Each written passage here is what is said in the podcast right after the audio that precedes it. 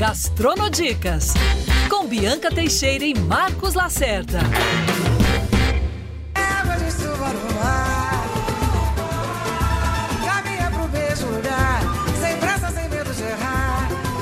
Mais um Gastronodicas no ar aqui nos podcasts da Band News FM. Bianca Teixeira. Tudo bem, Bibi? Tudo maravilhoso. E agora, literalmente, escancarado, porque esse rapaz, esse chefe que está nos estúdios hoje do Gastronodicas aqui na Band, ele andava escondido.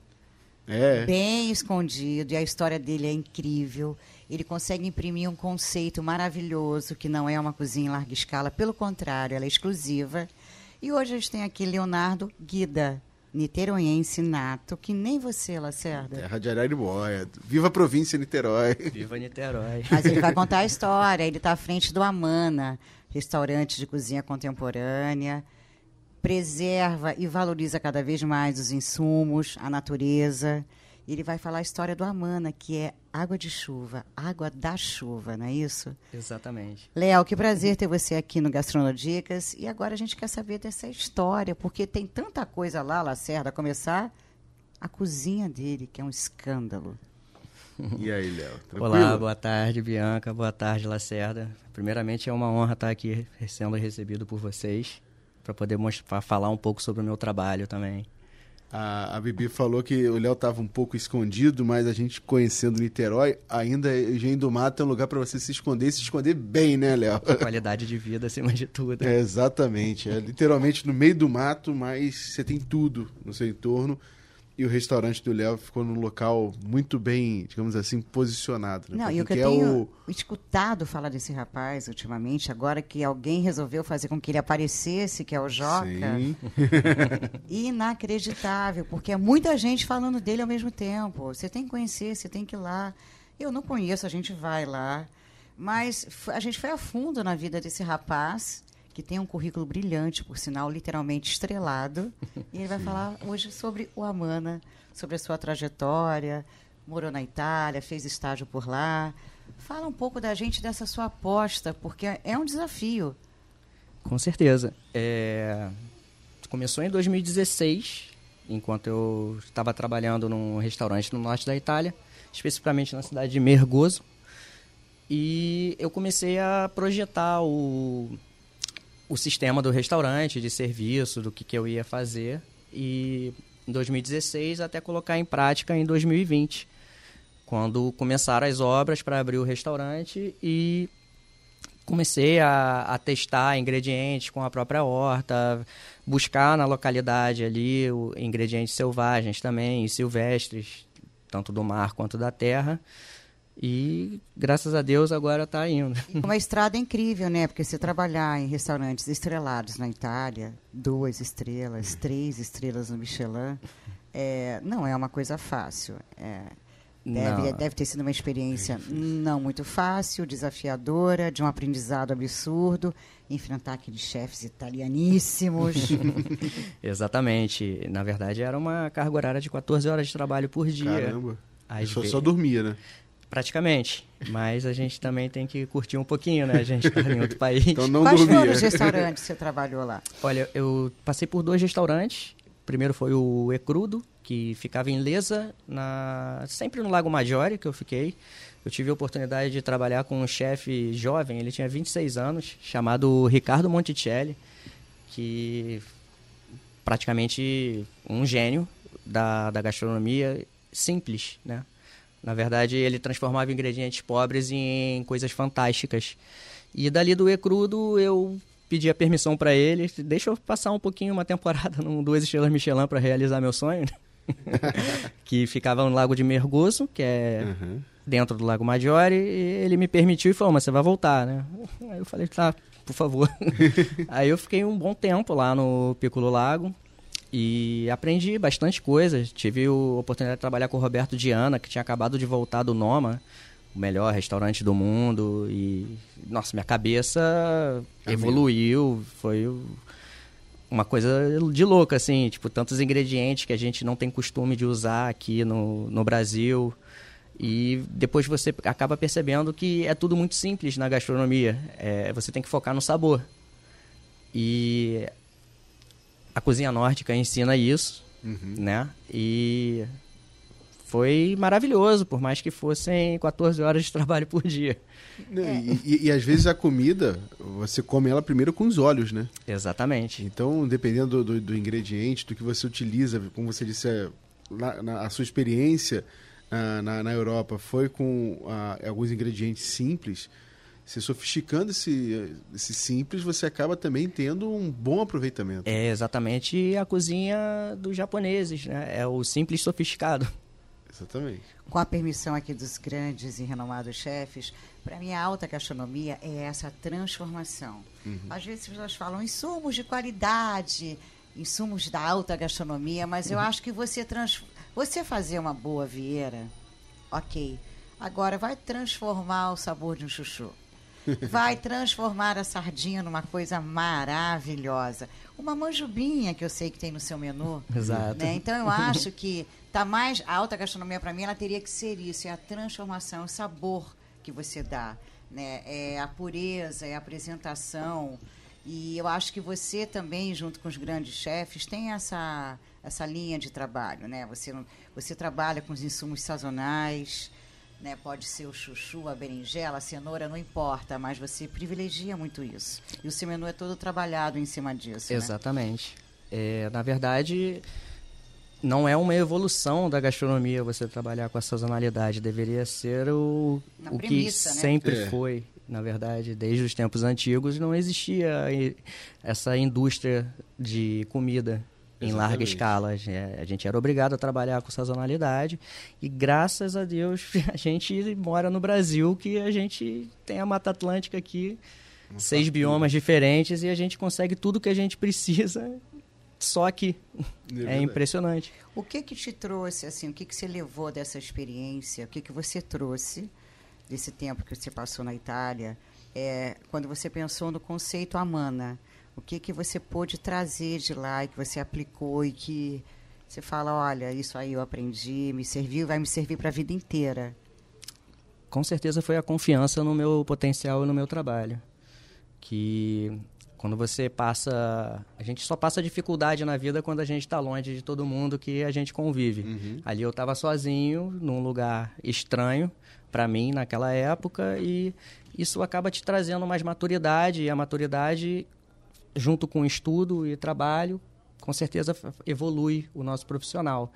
E como eu estava na Europa, eu tive a oportunidade de viajar por outros países também, conhecer novos sabores, novos ingredientes e perceber que no final a gente sempre tem alguma coisa similar àquele sabor. Pô, a gente no Brasil a gente, pelo amor de Deus, tem uma flor que as pessoas usam como é, como, é, que- como é que é a palavra? Perdão, de jardinagem, né? Sim. que se chama tumbergia. Só que ela tem gosto de cogumelo. E cogumelo portobello maravilhoso. E é uma flor, gente, é uma pétala, é uma pétala de flor, assim. Então eu digo, consigo agregar esses sabores de outras formas.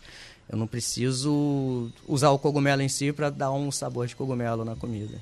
E, e a cozinha italiana, a, a francesa, a gente sabe que a- ela é pautada muito em cima da técnica. Mas eu acho que a italiana é muito em cima da história, da família. É uma cozinha muito afetiva.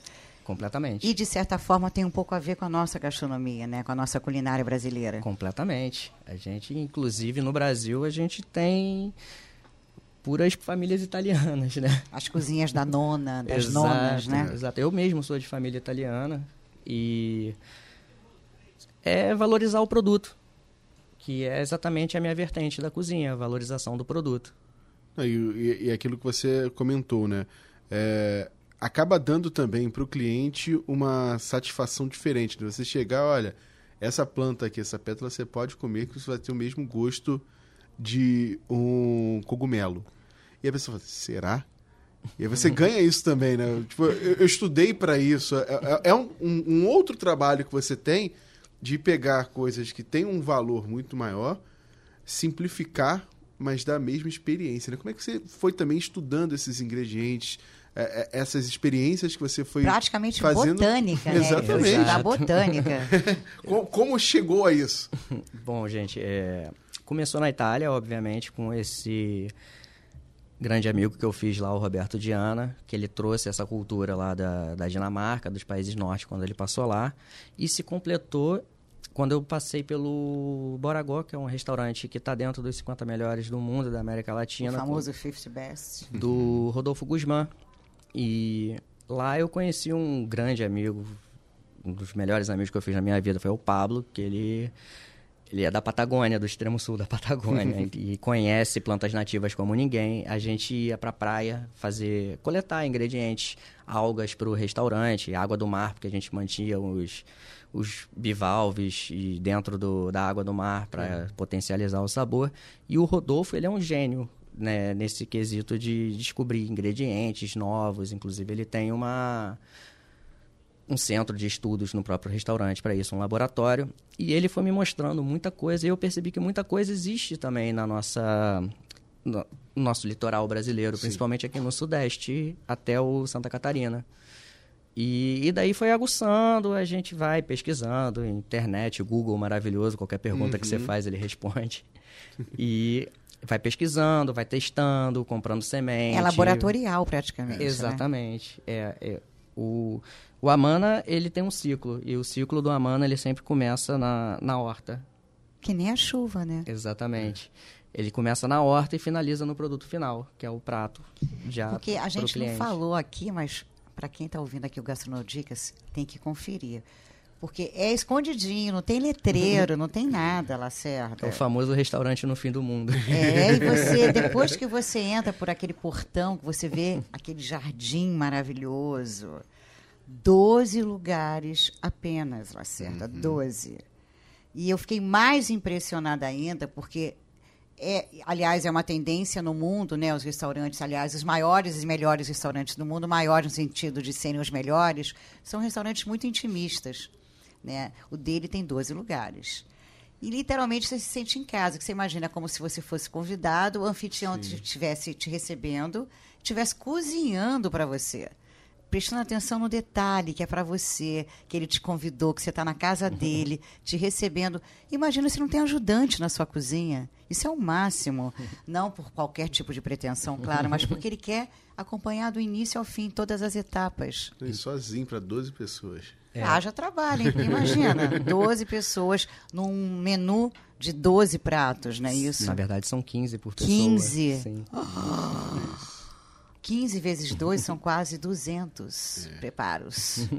Com um pré-preparo bem feito, o mise en place, a gente Como é que você consegue. consegue isso? Porque, além de tudo, tem que ter uma rapidez, um olho no padre, outro na missa, outro na Bíblia, outro na hoxa, em tudo quanto é lugar. É, é o sistema de, de serviço, né? É, a gente lá no restaurante, a gente é muito focado na organização. E com essa organização é possível. Obviamente que no final do dia a gente está acabado, mas... Destrói Escola Leonardo Guida, praticamente, porque ele instaurou um novo sistema. Exatamente. É, e a gente, o nosso cozimento é todo feito na brasa. A gente usa carvão sem que não emite fumaça, que ele é libera, a gente libera o, do carvão todo o tipo de seiva e óleo e ele não emite fumaça. E Então eu tenho que ficar sempre alimentando, fogão a lenha, a churrasqueira. Tudo artesanal, literalmente. Exatamente. Mas é muito divertido. Ah, imagino. E, e porque a gente, você foi muito na brasa, né? Porque além de tudo é uma cozinha muito saudável. Isso Uhum. faz toda a diferença hoje em dia. Existe uma linha muito grande no mundo que está abraçando a causa da gastronomia saudável, né? Exatamente. E você fo- foi por esse lado que, além de ser saudável, uma cozinha com muito sabor. Exato. É, Essa- e sempre a a o busca pelo braseado, perdão. que- como, é, como é que é isso? Você optou por isso? Você, a sua linha é essa? Exatamente. É, primeiro de tudo, a brasa ela dá um sabor incrível, né? O defumado, tudo é, é a busca incansável pelo umami, o, o sabor que a gente faz a gente salivar, maravilhoso e a brasa traz isso naturalmente, né? É, a gente pode cozinhar um polvo só na água e jogar na brasa que ele vai ficar maravilhoso. Não precisa de sal, não precisa É a de nada. magia da brasa. Exatamente. Gostinho de churrasco. Exatamente. Como carioca que somos, É. se não tem um churrasco, a gente já fica um pouco triste, né? E, e como é que você aceita reserva? Só sobre reserva, claro, são só 12 Exato. lugares. Você deve fazer uma imersão, um preparo, porque deve ser uma coisa, de certa forma, braçalmente cansativa. Porque você abre de sexta a domingo. Exato. Imagina que a pessoa que vai lá não queira ficar menos de três, quatro horas, porque é um programa, você ir, dizem, e realmente o lugar é lindo. Como é que você consegue manter isso? Porque você está um ano aberto, você abriu em junho do ano passado. Exato. Apareceu agora, graças a Deus. como é que você faz essa, essa principalmente é, os menus? Como é que você cria? Como é que você trabalha? Eles são sazonais? E de quanto em quanto tempo você vai mudando? Porque se às vezes o seu cliente que foi lá e fez esse, esse essa degustação, ele quer voltar lá mês que vem. Aí você já propõe um outro menu, caso eles falem, olha, eu tive lá mês passado, eu tive aí mês passado. Uhum. Aí você propõe outro menu, ele vai ter que esperar você mudar. Então, é, primeiro de tudo é o produto quem manda no restaurante, né? A sazonalidade. É, e com certeza, eu mudo toda semana.